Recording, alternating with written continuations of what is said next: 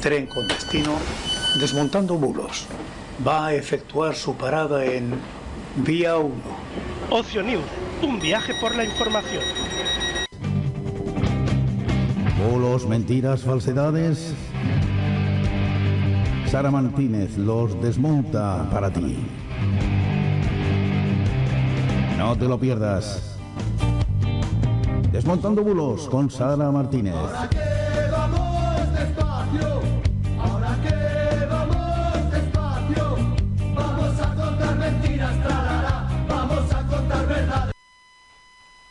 Muy buenas noches y bienvenidos a Desmontando Bulos. Hoy es 21 de... Eh, no, 21 no, perdón, 15 de diciembre de 2022 y son las 21 horas, las 9 de la noche, las 8 en las Islas Canarias. Estamos en directo en un nuevo Desmontando Bulos, el cual, entre otras cosas, contamos con la inestimable colaboración de Sara Martínez. Em, el programa de hoy eh, todavía, además del programa de hoy, quería decir, nos queda también otro programa más, que será el de la semana que viene, día 22, pero bueno, eso ya lo veremos la semana que viene. También, como siempre, todos los jueves suceden cosas increíbles y supongo que la semana que viene repasaremos lo que ha sucedido hoy porque, bueno, no nos ha dado tiempo a meterlo en el programa. Pero lo que sí tenemos es aquí a Sara. Muy buenas noches, Sara. Muy buenas noches, eh, Lorenzo, y muy buenas noches a todos los que nos acompañáis en esta cita con el desmentido, la desinformación, eh, la falta de contexto de muchas eh, informaciones que nos llegan y que al final, en definitiva, pues nos podamos dar cuenta de, lo que sí que es veracidad en lo que en lo que podemos leer y lo que podemos eh, ver en redes sociales y lo que pues de alguna manera pues eh, nos pueden querer eh, pues dar gato por libre como se dice así de forma normalizada ¿no? Em, como siempre os traemos un montón de cosas además tener en cuenta que tenemos dos frentes es desgraciadamente el Mundial de Fútbol, donde ya en, estos, en estas semanas os hemos comentado algunas desinformaciones y también, como no, eh, la llegada de la Navidad, Lorenzo, que además de cosas estupendas, pues también tienen su, su especial eh, eh, bulería, y, nunca mejor dicho, porque sí, con mucha fiesta y todo lo que quieras, pero nos siguen intentando timar y engañarnos en algunas situaciones. Por eso, si te parece, vamos a empezar con nuestro apartado de siempre de ciberdelincuencia y añadimos algunos, algunos intentos que ya durante estas semanas os hemos comentado, pero evidentemente pues eh, se, multiplican. Desaparecen unos, pero comienzan otros. Y en concreto vamos a hablar de un sitio web, eh, ropaesmode.online, que supuestamente vende productos de la marca Stradivarius con precios muy muy especiales y ofertas de hasta un 70% de descuento con motivo de estas próximas fiestas navideñas. Eh, ¿Qué es lo que ocurre? Bueno, pues que esta página web no es una página web oficial de la marca Inditex, que es a la que pertenece Stradivarius, y, y además se encuentran indicadores sospechosos donde podemos ver pues efectivamente que eh, la página web no, es, eh, no está verificada, eh, no nos mandan para dejar nuestros datos para esa posible compra en lugares con cierta seguridad. Y lo más importante, cuando nos encontramos estos chollos en la red, es un sitio de creación reciente, cosa que ya nos debe hacer sospechar y no tiene el apartado, como hemos comentado alguna vez, del aviso legal, donde están las garantías de esa contraprestación eh, comercial y por tanto las garantías que debemos tener como posibles eh, usuarios, ¿no? También tener en cuenta que los precios eh, cuando de ciertos productos, cuando son excesivamente bajos, pues y con y hombre y de alguna manera garantizando esa esa eh, categoría ¿no? de, calidad pues eh, mejor mejor nos lo pensamos dos veces así que lo dicho en compras que además se multiplican durante este tiempo cuidado primero con los chollos y en segundo lugar fijarnos muy bien dónde le damos al clic y dónde dejamos nuestros datos de compra eh, ojo, porque hoy es ropa, es mode.online, pero mañana puede ser cualquier otro eslogan que utilizando una marca conocida, pues nos dejen, pues a lo mejor con un regalo de Navidad que no teníamos pensado. Nos vamos también a otro que además se ha hecho muy viral, es un supuesto sorteo de Ferrero Rocher, el bombón de la, de la Navidad, ¿no? Bueno, pues según eh, este supuesto sorteo, esta marca eh, va a regalar una cesta de chocolates eh, con motivo de la Navidad. en diferentes páginas de verificación habéis preguntado sobre este supuesto sorteo y efectivamente solamente se trata de un nuevo caso de phishing. La web es fraudulenta, redirige a una página a la que ya no te ofrecen una cesta de chocolate, sino una supuesta tarjeta de regalo de Sein. Un timo que desgraciadamente, pues ya desde maldito timo y otros y otros verificadores y la propia Policía Nacional eh, está alertando porque se ha producido en más ocasiones con otras marcas, pero bueno, en este caso con las guirnalditas de, de Navidad, pues aparece la bandeja de Ferrero Rocher y acordaros, en definitiva es un phishing. Nos van a robar los datos eh, personales, los datos eh, de nuestras cuentas bancarias y por tanto pues podemos tener un grave problema de seguridad ¿eh? para todos, para toda nuestra vida cotidiana. Así que lo dicho, no hay ninguna cesta de chocolates para entrar en ese supuesto sorteo de esta marca tan, tan conocida, ¿no? Hay otros más, os, eh, animo a que eh, estéis muy atentos, especialmente en este tiempo donde todos, de alguna manera, más o menos, pero podemos eh, caer en, la, necesidad de hacer compras para Navidad, especiales, para regalos y demás, pues no nos cuesta nada simplemente buscar ciertas cosas por Google y ya de entrada nos van a dar posiblemente una seguridad sobre los chollos que no son tan chollos y que todo lo, todo lo contrario, sino son actos delictivos. Así que atentos, ojo, y, tener en cuenta este tipo de, cuestiones a la hora de hacer eh, eh, compras por Internet. ¿Vale?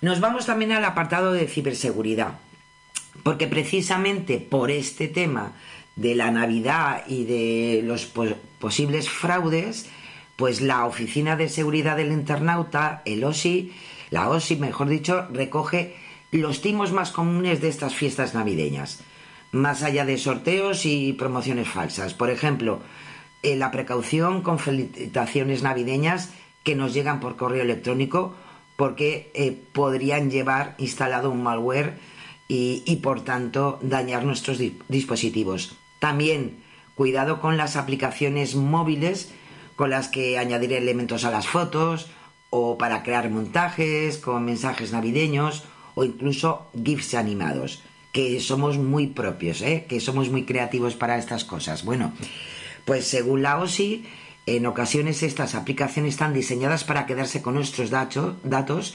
aprovechándose de los permisos que le damos durante la instalación. Ojo con ese tipo de, cosas. También el organismo advierte de los correos electrónicos y SMS fraudulentos que se envían en esta época, en las que suplantan a empresas o entidades que conocemos, así como de las tarjetas regalo falsas que se ofertan en Internet.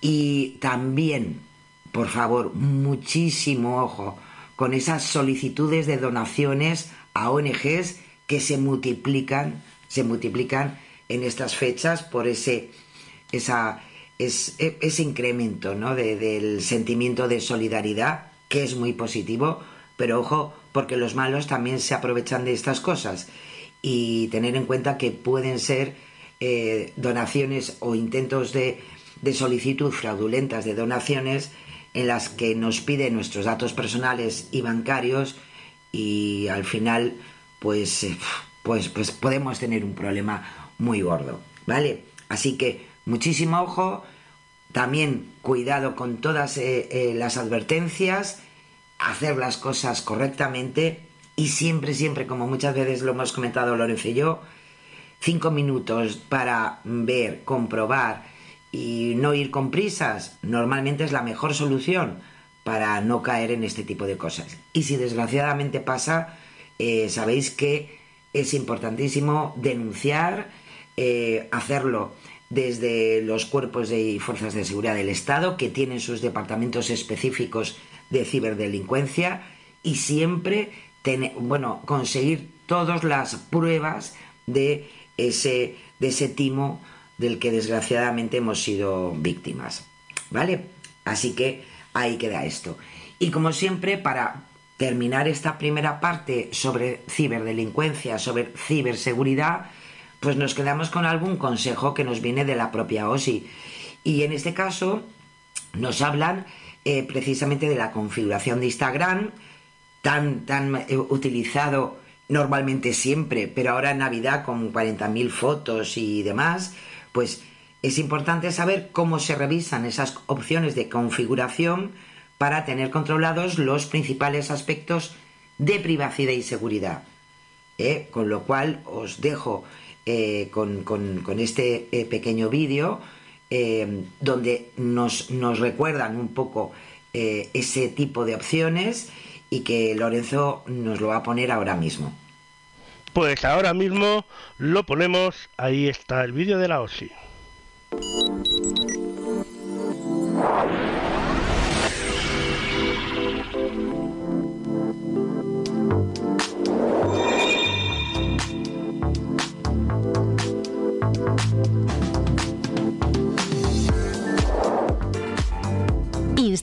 Es una red social lanzada en el año 2010 destinada a que los usuarios compartan fotos y vídeos. Una de las principales características que ofrece es que permite aplicar efectos fotográficos como filtros y marcos. Este servicio, de forma predeterminada, permite que cualquiera pueda ver las fotos y vídeos que publiques. Para evitar que tu perfil sea público y cualquiera pueda acceder a contenidos que publiques, es necesario activar la opción Cuenta privada.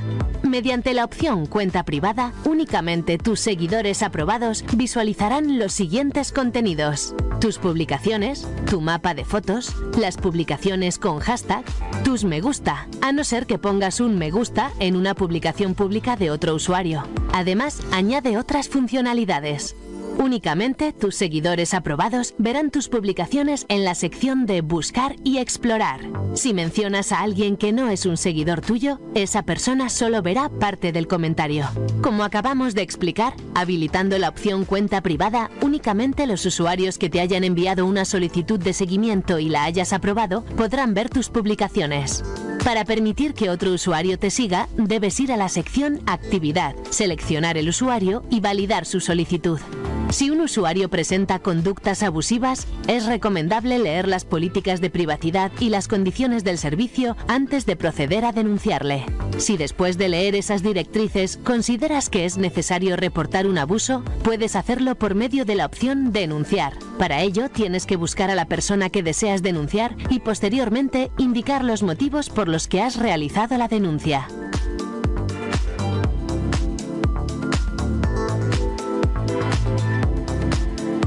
Puede darse el caso que un seguidor que hayas aprobado tenga conductas abusivas contra tu persona o simplemente deseas que ese usuario deje de tener acceso a tu contenido. Para ello, Instagram dispone de la funcionalidad Bloquear usuario. Para bloquear un usuario tienes que dirigirte al perfil del usuario en cuestión y seleccionar la opción Bloquear. En Instagram, cuando publicas una foto, tienes la opción de indicar en qué lugar se realizó. Para que todas las personas que te sigan puedan saberlo. Además, el servicio aporta otra funcionalidad llamada mapa de fotos, que permite que todas las personas que te sigan puedan ver la posición geográfica de las fotos que ha realizado. Ten en cuenta que esta funcionalidad puede ser usada para recopilar información acerca de ti, de tus hábitos y costumbres, pudiendo también utilizarse con malas intenciones, por lo que es recomendable que seas precavido a la hora de usarla. Antes de compartir información personal en Instagram, comprueba la configuración de privacidad de tu perfil y las opciones de compartición que tienes habilitadas por defecto. Sé cuidadoso de no compartir información comprometida y no aceptes solicitudes de amistad de desconocidos. Si necesitas ayuda para realizar estas configuraciones, siempre puedes dirigirte a la sección de ayuda de Instagram.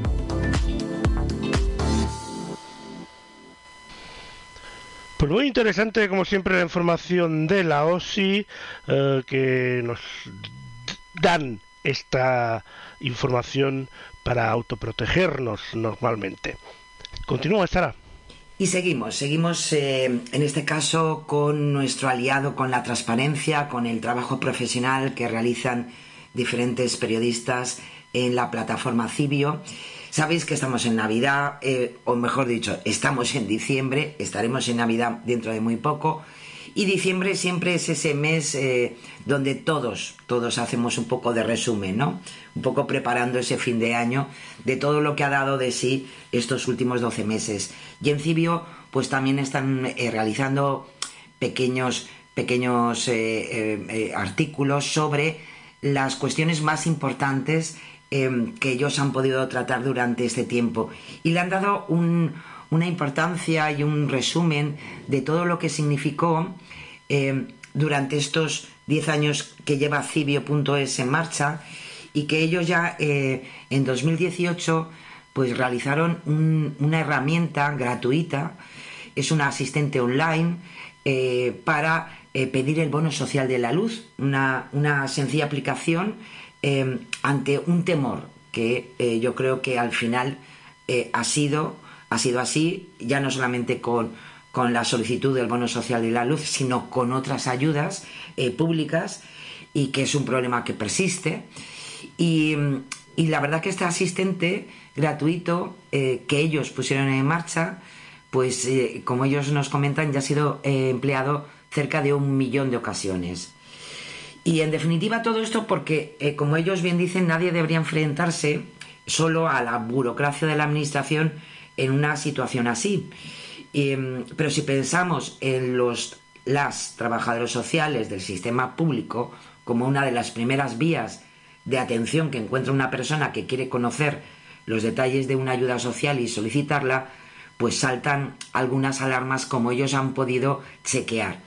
Las encuestas, por ejemplo, del Consejo General del Trabajo Social ofrecen una radiografía eh, detallada de precarización laboral y un, sistema que ya desgraciadamente estaba saturado antes del impacto del COVID y cuyo colapso se ha incrementado por la gestión de las prestaciones económicas, como os decía, como por ejemplo el aumento del número de personas vulnerables. A esto además se le une la brecha digital que desgraciadamente vivimos como sociedad. Eh, según eh, eh, esa radiografía social del impacto de la COVID-19, Caritas y la Fundación FOESA cifran en 1,8 millones los hogares españoles, casi la mitad de los que están en exclusión social, que sufren ese apagón digital, lo que significa que viven la brecha digital de manera cotidiana en verdad lo llaman y, se ha hecho notorio como el nuevo analfabetismo del siglo XXI.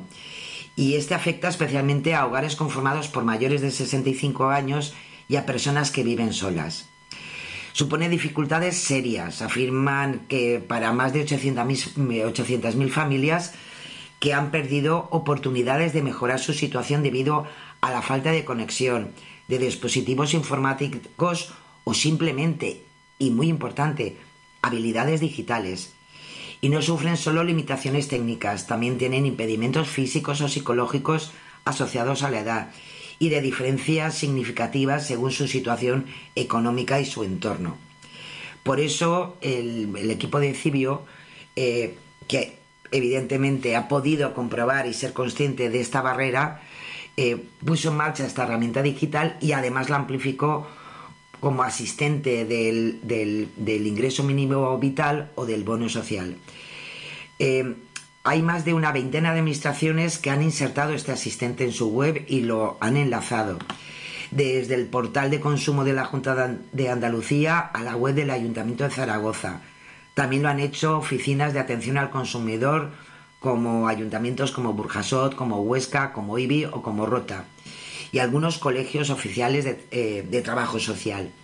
Y también algunas asociaciones de pensionistas como Mayores UDP, con quienes eh, además han organizado de forma gratuita, jornadas informativos, informativas. Todo un esfuerzo que vale la pena y que y también vale la pena destacar porque la verdad que se trabaja y se trabaja mucho de forma solidaria eh, sobre este tipo de problemas que desgraciadamente luego eh, pues tienen muchos problemas, eh, porque no pedir una ayuda social pues te lleva a lo mejor a tener cada vez una situación mucho más precaria. También nos comentan que diferentes eh, asociaciones de consumidores pues también se han, se han, han utilizado ¿no? esta herramienta que proporciona el formulario cumplimentado para que solo haya que rellenar los datos personales y remitirlos a la institución o a la empresa eléctrica. Y todo eso supone una mejora eh, importantísima. Eh, en concreto, han ayudado a más de 1.600 hogares y, nada menos que 990, por ejemplo, tenían derecho al bono social eléctrico que se ha podido eh, tramitar gracias a esta, esta herramienta, ¿no? Y yo creo que es interesante porque al final se han podido beneficiar muchísima gente, eh, colectivos de, de personas con discapacidad, de pensionistas, de personas jubiladas, de familias numerosas, de personas víctimas de la violencia de género. Y, todo eso, pues hombre, pues ha significado eh, poder eh, superar por lo menos en parte, esa vulnerabilidad extrema que desgraciadamente pues sigue existiendo en nuestro país. Eh, entidades como Cruz Roja eh, lo han divulgado en sus propios equipos provinciales y me parece mm, que casi de verdad valía la pena eh, hacer hincapié en, esta información porque significa que la transparencia, el trabajo de la transparencia también es una manera de, ayudar solidariamente a que esta sociedad eh, consiga eh, los objetivos solidarios que, yo creo que es una de las situaciones más importantes y de, de las características más importantes de una, una sociedad democrática. ¿no?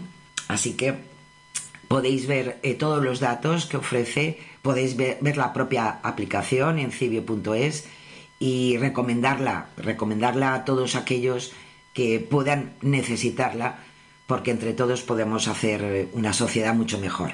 ¿eh?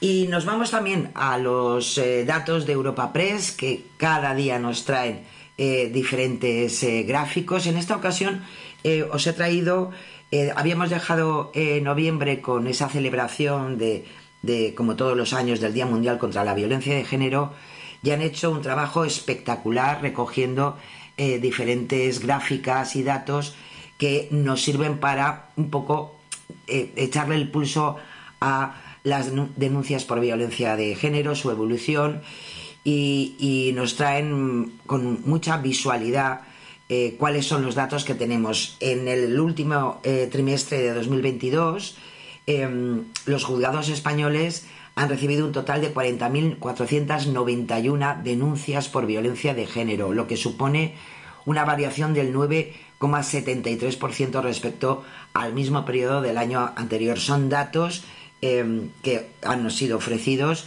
aportados por el Observatorio contra la Violencia Doméstica y de Género del Consejo General del Poder Judicial. Eh, es importante porque también nos traen eh, unos datos sobre las condenas por denuncias falsas, eh, que un poco ha sido la evolución desde 2009 a 2020 y podemos ver ya en estos últimos años que tenemos datos eh, fehacientes em, que en 2019 hubo, seis eh, denuncias falsas frente a 168.000 eh, denuncias reales o en 2020 que no hubo ninguna frente a más de 150.000. 150 es decir, estamos en, un tanto por ciento de denuncias falsas, eso que a veces eh, se habla mucho como si fuera equiparable, pues estamos en un porcentaje del 0,03, es decir, algo eh, excesivamente insignificante con los datos que desgraciadamente se arrojan de, de, denuncias sobre violencia de género. Y, eh, y, en lo que son las estadísticas anuales que también han salido del INE, respecto a esta temática, la violencia eh, de género, em, eh, y que además están inscritas como tal en el registro central del Ministerio de Justicia, pues tenemos ya los datos que nos hacen eh, comparar 2021 con 2020. Al año que viene veremos el 2022 respecto a 2021. Em, en, en, datos anuales, pues desgraciadamente aumentó más de 30.141 mujeres em, que han sufrido eh, violencia por parte de varones eh, que son pareja o expareja. Em, y, eso ha supuesto un 3,2% más que en 2020. En lo que es el número de víctimas de violencia doméstica, es decir, la que una persona sufre en el ámbito intrafamiliar, disminuyó en un 0,5%. Así es como se refleja y nos lo reflejan los datos de Europa Press con estas gráficas eh, y que eh, al, final son datos que se recogen desde el Instituto Nacional de Estadística sobre estos delitos con órdenes eh, de, protección o medidas cautelares dictadas y que se publican con una periodicidad anual, como os decía. Hay que tener en cuenta que es importante eh, una cosa es la violencia doméstica, que es todo acto de violencia física o psicológica ejercido tanto por un hombre como por una mujer, o sobre cualquiera de las personas eh, que se enumeran en nuestro código penal, son descendientes, ascendentes, cónyuges, hermanos, a excepción, o sea, a excepción, ahí incluiría ese tipo de violencia, pero se exceptúan los casos específicos de violencia de género. En cuanto a, lo que es la, víctima de violencia de género, eh, sabéis que tiene un apartado específico y especial para eh, su seguimiento y para intentar, evidentemente, que, por ejemplo, eh, no, se, no se produzcan desgraciadamente este tipo de situaciones. En 2021 que es el último dato de los 12 meses del año que tenemos, se inscribieron como víctimas de violencia de género y de violencia doméstica un total de 38.715 personas, una cifra superior a 2020, y de estas, 35.359 eh, fueron mujeres, de esas 35.000 y pico, 30.141 fueron por violencia de género, 5.058 de violencia de género, de, eh, doméstica, perdón, y otras 160 que constan como víctimas y denunciadas a la vez, porque estas cosas también ocurren. Todos estos datos están frente a 3.356 hombres que han sido víctimas de violencia doméstica y de ellas 3.182 eh, que se suman a 174 que constan como víctimas y denunciados.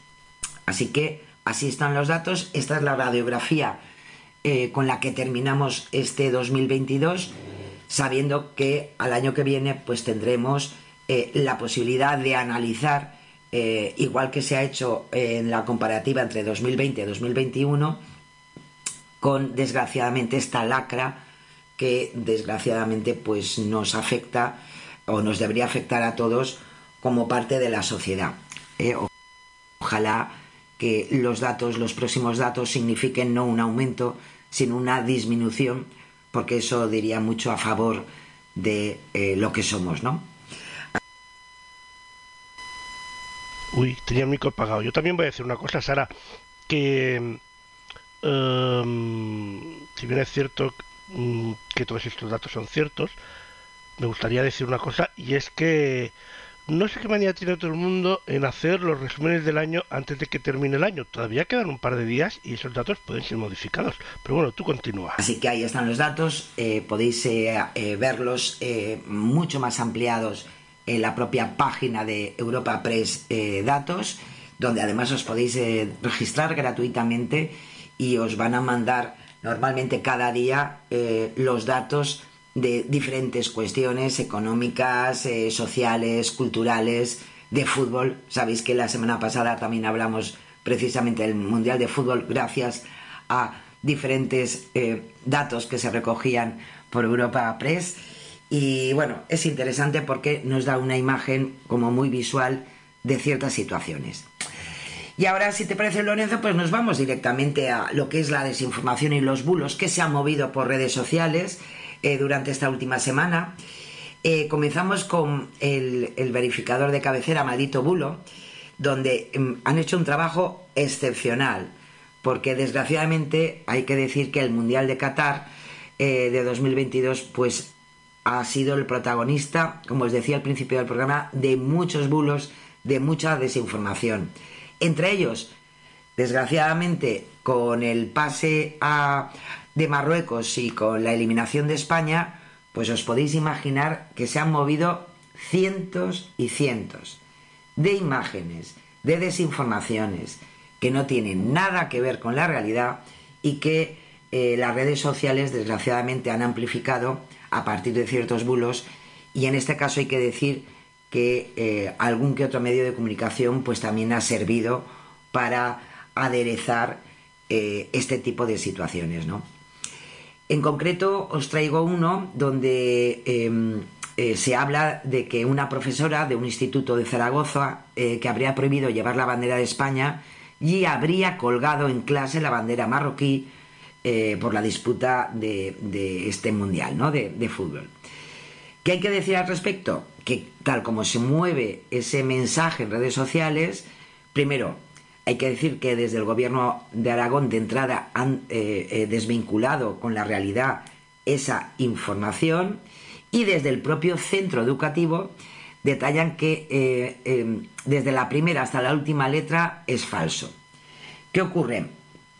Esto se hizo viral a partir de un texto publicado en estado de alarma, conocido lugar para, para, para desgraciadamente evidenciar muchos bulos y desinformaciones y salió como eh, que una profesora cuelga en clase la bandera de Marruecos y prohíbe llevarla de España.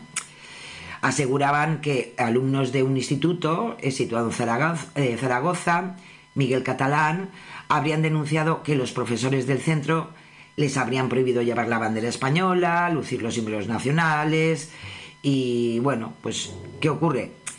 citan algunos supuestos alumnos eh, mm, que de alguna manera le dan credibilidad y que estarían eh, algunos docentes eh, también indignados ante su intención de colgar la bandera de España por parte de estos alumnos, recogen estos relatos de alumnos con amenazas de expulsión por, por pintarse la cara con los colores de la bandera y estas cosas. Claro, eh, de entrada, eh, el Departamento de Educación, Cultura y Deporte, al, hacerse tan viral eh, esta pseudoinformación de esta plataforma, dicen que evidentemente ellos han consultado el tema con el centro, desde el instituto desmienten que los hechos referidos en la información hayan tenido lugar en su centro en ningún momento e inciden que se trata de un bulo. El Departamento de, Educación además asegura que tampoco es cierto que se haya o que se haya eh, dado o que su situación eh, sea que hay una elevada población de procedencia marroquí en el centro, que también se decía en esa pseudoinformación. Se trata de un instituto eh, que por la propia zona en la que se encuentra tiene una baja adscripción de población inmigrante, es decir, que esos son datos que sí que se pueden contrastar. Y Eh, también, en este caso, maldita.es se puso en contacto con el propio Instituto de Educación Secundaria Miguel Catalán, donde, como os decía, pues han asegurado que todo ese texto es falso. Em, hay que decir también que, por si acaso, eh, se pusieron en contacto con el propio Ayuntamiento de Zaragoza y la propia eh, policía local no tiene constancia de ningún incidente como el que describen eh, en, estos contenidos. ¿no? Y algo muy importante también. si hacemos una búsqueda inversa de las fotografías que, se, que de alguna manera acompañan ese pseudotexto informativo, pues se puede observar que se trata de una imagen de archivo de la Embajada de Marruecos en Madrid, publicada por, Europa Press y por tanto no guarda relación con este instituto eh, de secundaria zaragozano. Así que estos son los datos, esto es lo que hay y, bueno, quitando los testimonios em, sesgados sin datos de, los eh, de los alumnos que según esa plataforma pues habían denunciado el tema, el resto son todo negativas y tanto es así que no que no, no ha trascendido ningún problema más, cosa que si fuera cierto os podéis imaginar que hubiera continuado la situación de conflicto y posiblemente se hubieran elevado quejas ante las instituciones educativas. Así que ahí queda eso. Y otra, otra también eh, que nos trae maldito punto es eh, un texto. Eh, un grupo de marroquíes entraron a robar a una vivienda del campeón de lucha Canarias, de Canarias, perdón, salieron escaldados. Son tan valientes que actúan en manada, pero esta vez la cosa les salió mal. Em, con este mensaje se ha difundido como actual un vídeo en el que se ve como varios policías reducen y golpean al menos a un joven eh, las imágenes, ¿qué es lo que ocurre? Que no son de un grupo de marroquíes entrando a robar en una vivienda ni son actuales, son de un incidente en un centro de menores de Gran Canaria en enero de 2021. La propia Policía Nacional eh, ha hecho un comunicado para afirmar que es un bulo. ¿eh? la delegación de gobierno en Canarias también ha hecho otro comunicado, que son imágenes que no corresponden al momento actual. Además, si se compara el vídeo que se difunde con las imágenes eh, de, Google Maps de un centro de moneros de la Palma de Gran Canaria coinciden con los elementos que se dan eh, alrededor. Es decir, no tiene nada que ver con lo que quieren luego eh, comentar en el texto. Em, es verdad que maldita.es, buscando el origen de esas imágenes con búsquedas inversas en Google, pues han eh, encontrado que medios como Canarias 7, la provincia o el Confidencial eh, publicaron a principios de 2021 afirmando que reflejaban un altercado ocurrido dentro de un centro de menores en Tafira, en Gran Canaria. En concreto, que había ocurrido entre el 30 y el 31 de enero de 2021. Es decir, nada que ver con el momento actual que vivimos ni tampoco con lo que nos quieren contar. ¿eh? De, un grupo en manada, marroquíes. Bueno, pues ya sabéis, son eh, elementos que se utilizan en muchas ocasiones eh, para, uno de los objetivos de, la desinformación, que son pues, pues imágenes y, y, mensajes xenófobos sobre cierta parte de la población. Así que ahí queda también. Y nos vamos con F Verifica. En esta ocasión, pues nos traen eh, una imagen eh, que ha estado, circulando en Twitter y en Facebook, eh, donde se ve un edificio de la empresa municipal de aguas de Murcia, iluminada con luces rojas y verdes y acompañada de mensajes que aseguran que se trataba de los colores de la bandera marroquí por su victoria frente a España en el Mundial, ¿no? Algunos internautas ojo, algunos hasta con cierta, mm, en fin, con, cierto, cierta importancia institucional de algún que otro partido, pues añaden que eh, tras la polémica el alcalde de Murcia, José Antonio Serrano, pues que había retirado ese alumbrado. ¿Qué ocurre? Que la sede de aguas de Murcia no se iluminó con esos colores eh, con la bandera de Marruecos, sino que es un alumbrado tradicional, navideño, de los colores rojo y verde, por cierto, muy propios de la decoración navideña y que se está o sea, y que se utiliza desde el 2019, eh, como aclaró la empresa municipal en el propio Twitter y demuestran publicaciones difundidas en redes sociales en años anteriores. Por su parte, además, el Ayuntamiento de Murcia pues también tuvo que confirmar a la plataforma F Verifica que las luces no han sido retiradas eh, y aún permanecen iluminando, eh, como es lo suyo, la sede con motivo de eh, las fiestas navideñas. hay que decir que, hombre, pues sí es una casualidad, o sea, los colores de la selección marroquí con las luces o los colores de las luces utilizadas para todo el, tema ¿no? navideño en este edificio de Murcia. ¿no? Pero claro, la utilización y, la, y, el intento de manipulación sobre los objetivos que en este caso habían tenido los responsables de, de la sede de Aguas de Murcia, pues como podéis imaginar, pues es todo un embrollo y un intento de manipular una situación en contra nuevamente de un colectivo, eh, en este caso de eh, marroquíes.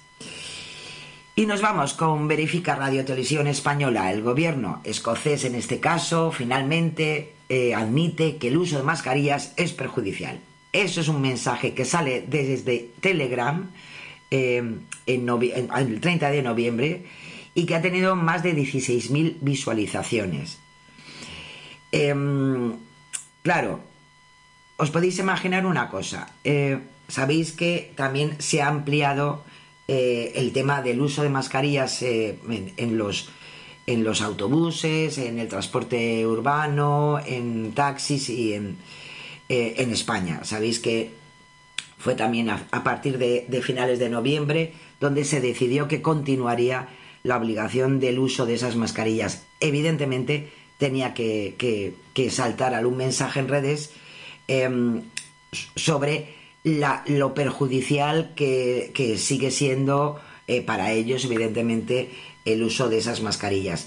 Y en este caso, pues han, utilizado eh, el gobierno escocés. ¿Por qué? Porque también eh, hace referencia a una guía del gobierno escocés sobre el uso de mascarillas donde evidentemente pues dan una serie de consejos sanitarios eh, y que y podéis imaginar que en ningún momento el documento dice que el uso de mascarilla sea perjudicial para la salud. de hecho, la palabra, la palabra perjudicial, harmful, en inglés, no aparece en todo el texto. Claro, el documento elimina las recomendaciones de usar mascarillas en todo momento en lugares como las residencias de mayores y justifica la decisión por la disminución de las infecciones, de la hospitalización y de la gravedad del, virus. Bueno, pues hay que decir que el propio portavoz del gobierno de Edimburgo, pues eh, también, porque se ha hecho muy viral, no solamente en España, sino en otros países europeos, que eh, el Ejecutivo no ha dicho que el empleo de mascarilla sea perjudicial y además ha recordado que las autoridades escocesas siguen recomendando el empleo de mascarillas porque han sido y siguen siendo una medida preventiva contra la propagación del COVID-19, que nos gustará o no, pero desgraciadamente sigue ahí. Y por tanto, eh, lo siguen recomendando eh, para espacios cerrados y especialmente en el transporte público. Así que, aunque nos quieran contar que en otros eh, sitios no, lo, no es que lo usen o no lo usen, sino que dicen que no se use porque es perjudicial, que es muy diferente, pues que sepáis que ese tipo de, textos pues son, son mentiras, es una manipulación.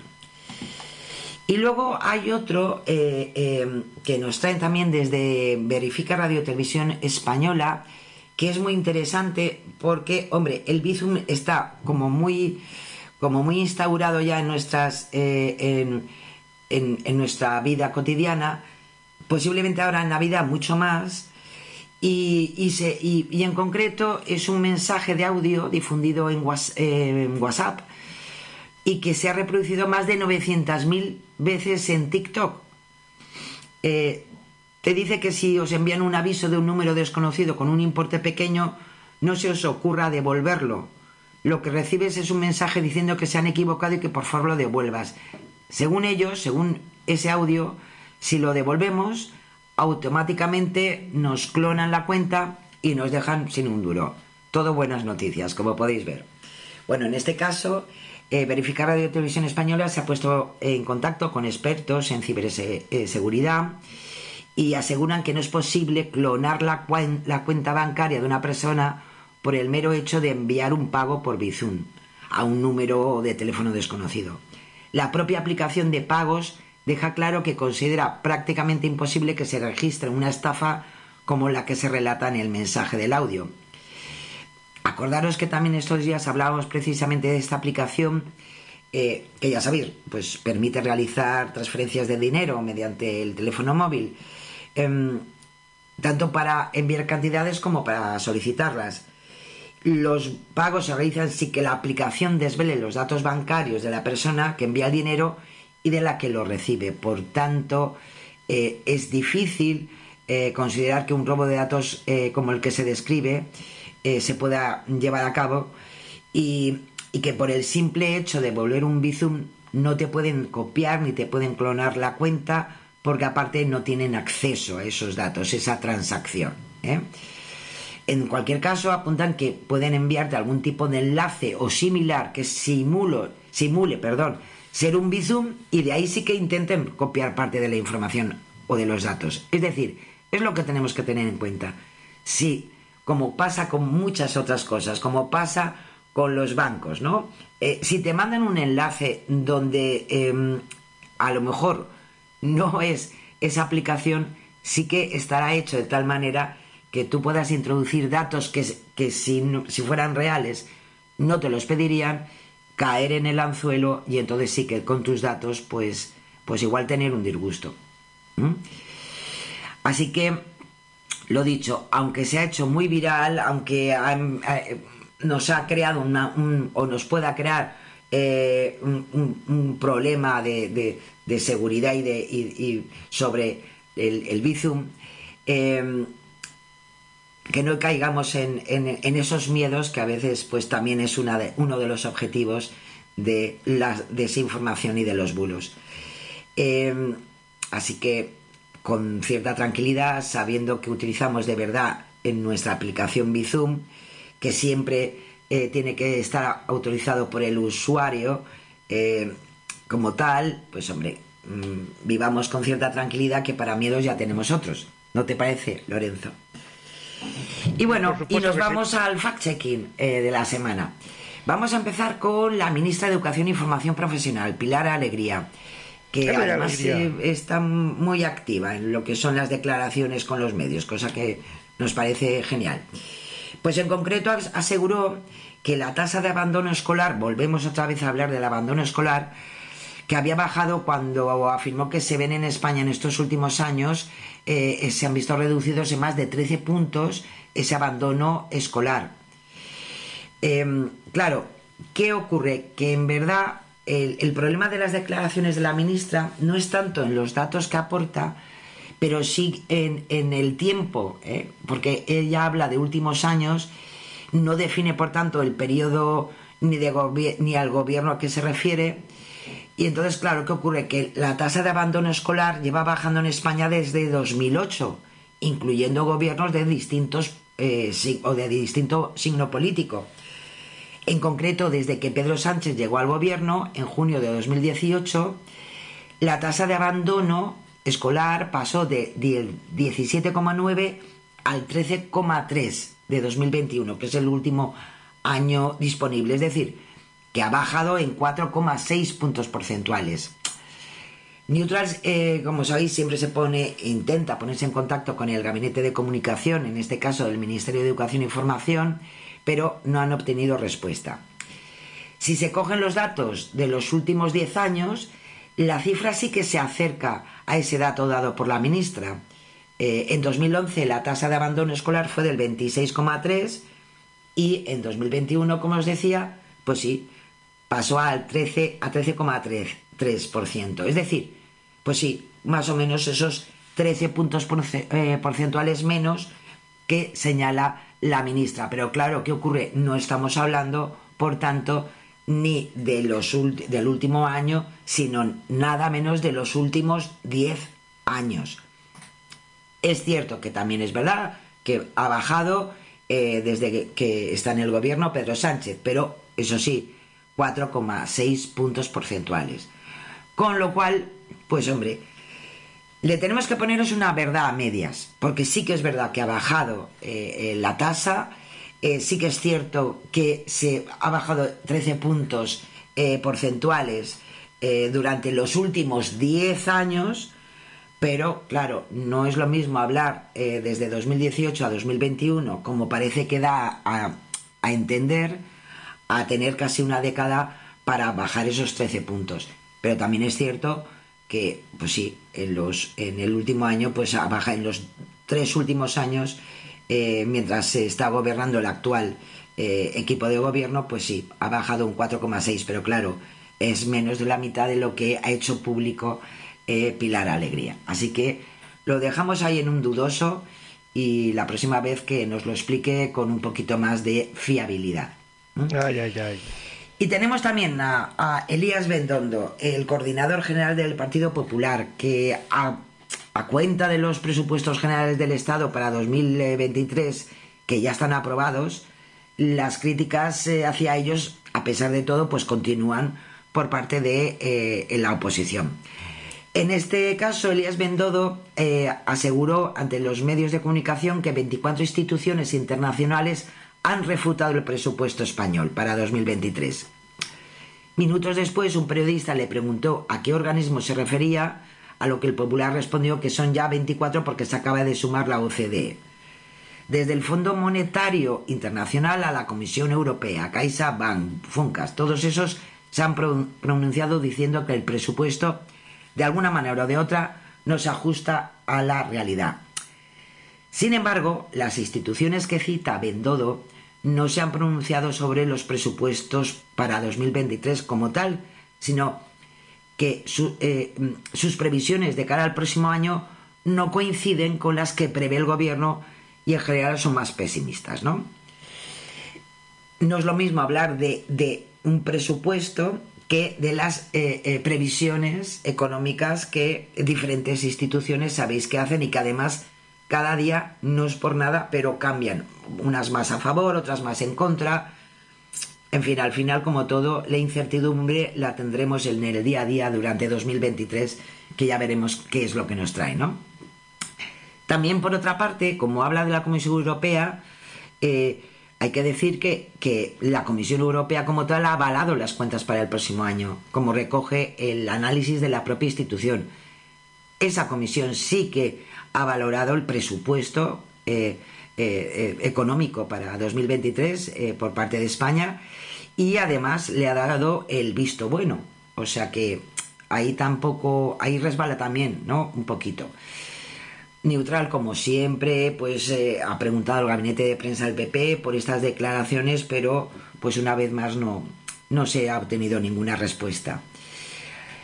Hay que decir eh, que a pesar de lo que dice Bendodo, los presupuestos para 2023 eh, cuentan con el aval de la Comisión Europea, que considera que la hipótesis macroeconómica en la que se basan pues es real y es, plausible eh, y que además posiblemente será mucho más favorable en 2023.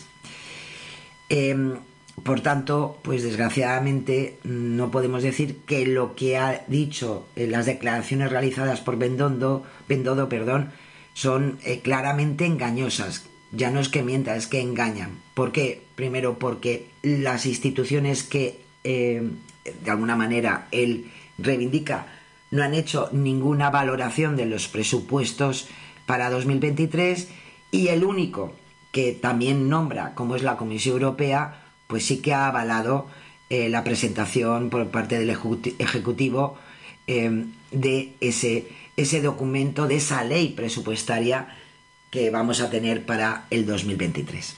Así que ahí lo dejamos. Y entramos en, el fact-checking con alguien que no había, no, nunca había estado por aquí, que es eh, eh, Arnaldo Otegui, el coordinador general de EH Bildu que con motivo de la celebración de, de los 44 años de la Constitución española, pues compartió en redes sociales eh, un tuit en el que aseguró que el País Vasco votó contra la Carta Magna. En concreto, dice Euskal Herria ya rechazó esta Constitución y su ingreso en la OTAN. Estupendo titular, ¿no? Bueno, pues vamos a ver los datos. El 6 de diciembre de 1978, los ciudadanos españoles, eh, yo no, que era muy pequeñita, eh, pero otros que eran mayores de edad fueron llamados a las urnas, como bien sabéis, para votar en referéndum pues la validez de esa nueva constitución española eh, que hoy la llenamos siempre de, de elogios, ¿no? Desde los datos de la Junta Electoral Central de aquellos comicios, en todas las provincias del país venció el voto al sí a la Constitución, incluidas las tres del País Vasco, donde alcanzó un respaldo cercano al 70%. Un resultado similar en lo que podría llamarse Euskal Herria, que sabéis que incluyen la parte de Navarra. También es cierto que eh, eh, Euskadi fue la comunidad autónoma con una mayor abstención, llegó al 55,3%.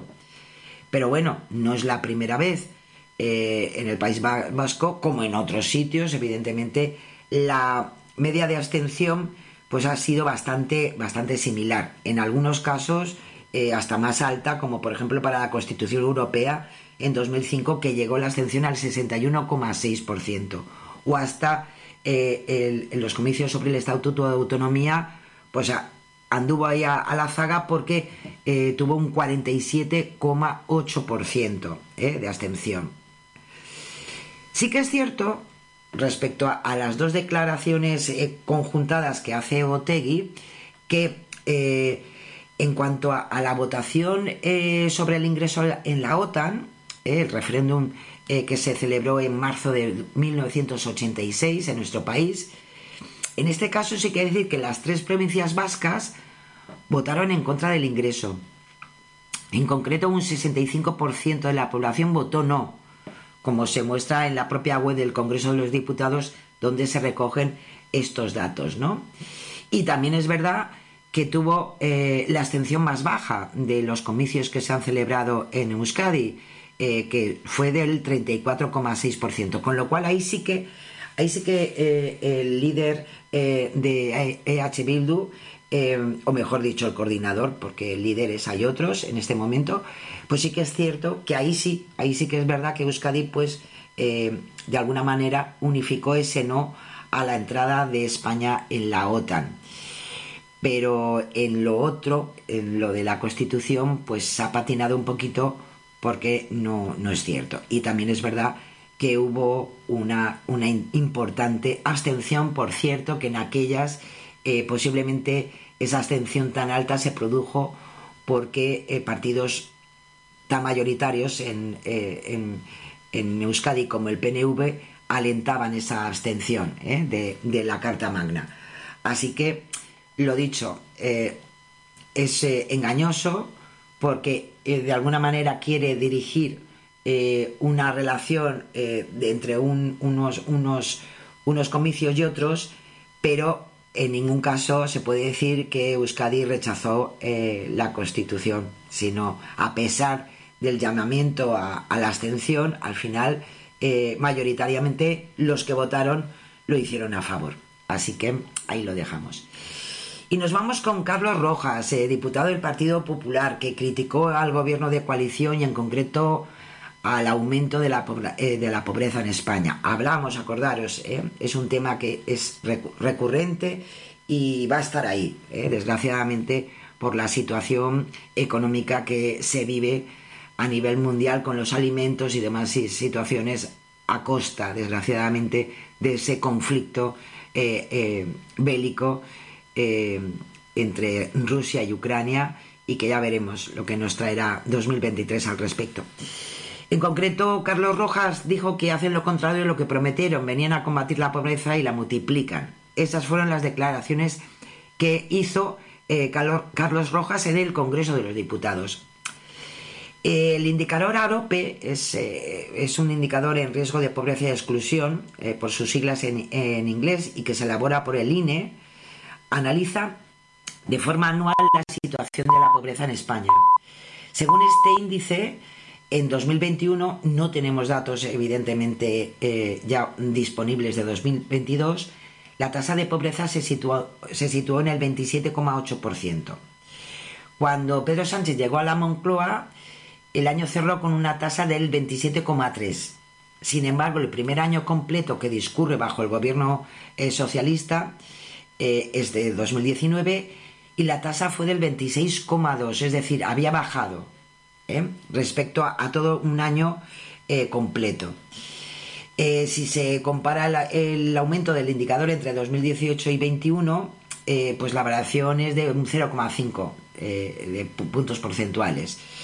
En ambas comparaciones, la tasa de pobreza eh, se multiplicaría por 1,06, es decir, casi por su misma unidad, con lo cual estaríamos en unos datos bastante equilibrados. ¿no?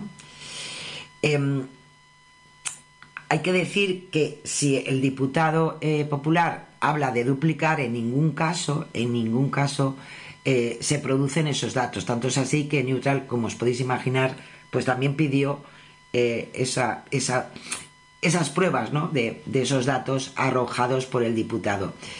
Eh, y bueno, pues no, pues no han tenido tampoco suerte, no, no les han dado esas explicaciones. Entonces, eh, hay que decir que la tasa de pobreza en España eh, en 2021 fue de 27,6 y por tanto sí que ha habido un aumento, pero no evidentemente bueno, y a Dios gracias, no se ha duplicado. El, multiplicador que más se acercaría si se aplica la cifra de 2018 hasta llegar al 2,21 sería del 1,02 y por tanto pues no estaríamos hablando de ese doble del que afirma Carlos de Rojas. Así que es falso. Pues y vaya. llegamos al final, Lorenzo, y a todos vosotros, que tengo ya unas ganas horribles de llegar al día 22 para, para felicitarnos la Navidad, de sentirnos eh, geniales, eh, tener esa ilusión que aunque sea por una vez al año, pues se transmite, aunque no queramos, pero al final se transmite entre nuestros vecinos, amigos, compañeros de trabajo, etcétera. Y bueno, y dentro de nuestras reflexiones, pues no podíamos hacer otra cosa que ya ir preparando, ¿no? Esa sensación navideña y esa oportunidad a seguir creyendo en cosas a pesar de que a veces parece que sea más cercano a la magia que otra cosa, ¿no? Por eso os traigo un cortometraje animado de la factoría eh, CG Mitip eh, y es de Philip Tempelman. Eh, es uno de los vídeos eh, destacados dentro de, de, CG Meetup. Eh, lo podéis ver en su propia página web, pero nosotros os traemos eh, esta pequeña historia de un Papá Noel eh, que, bueno, pues a lo mejor nos acerca a lo que nos han contado eh, alguna que otra vez, pero tam también lo más importante, desde mi punto de vista, es que, pues hombre, seguimos apostando, ¿no? Por, por algo de magia en, en nuestras percepciones, que últimamente, eh, la verdad, yo creo que estamos bastante necesitados. Así que os dejo con Lorenzo, os dejo con, con este cortometraje que os espero que os guste, como siempre, tan bonito y tan bien hecho, eh, todo un arte de efectos especiales y, y espero que os guste muchísimo. Eh, Lorenzo, el próximo jueves nos vemos, nos escuchamos y estaremos aquí para, para bueno, igual a lo mejor para, para decir alguna cosa sobre la lotería de Navidad, por cierto. ¿Eh? A ver si a ver si también hay magia en todo eso. Y si no, pues ya sabes, como pasa todos los 22 de diciembre, que nos deseemos muchísima salud y, y muchas veces y mucho tiempo para seguir desmontando bulos. Gracias a todos. Eh, se os quiere muchísimo, cuidaros y besiños inmensos. Chao. Besiños, Sara, muchas gracias a ti, muy interesante como siempre. Espero que el jueves que viene podamos celebrarlo con mucho cava, champán, Coca-Cola o lo que queráis celebrarlo, nosotros y todos vosotros. Lamentablemente no nos va a tocar a todos, lo siento por vosotros, pero bueno, vamos a ver este esta reflexión que como nos ha prometido Sara, parece ser navideña. Eh, vamos a verla si quiere que la veamos, lógicamente. Vamos a ello. A ver.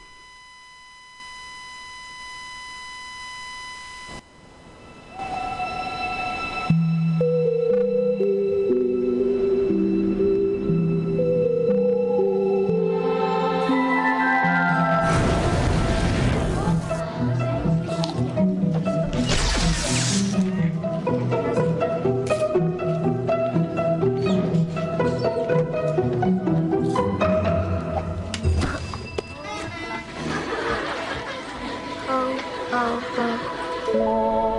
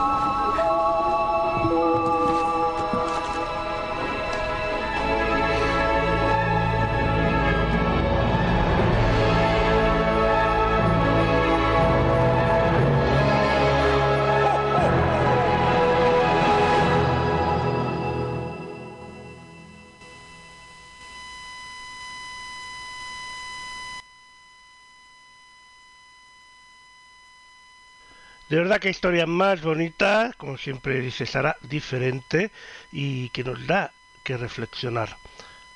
Ahora nosotros ya despedimos el Desmontando Bulos por esta semana. Os esperamos el próximo día 22, que aunque nos haya tocado la lotería, aquí estaremos porque también tenemos mucho de... de, de mm, ¿Cómo se dice esto? De mm, de pasión, de hacerlo por pasión y por, y por servicio público, eh, el estar aquí con vosotros. Bueno, pues nada, eh, feliz semana a todos, la semana que viene. Y lo de feliz Navidad no lo voy a decir todavía porque todavía nos queda la semana que viene programa. Hasta la semana que viene.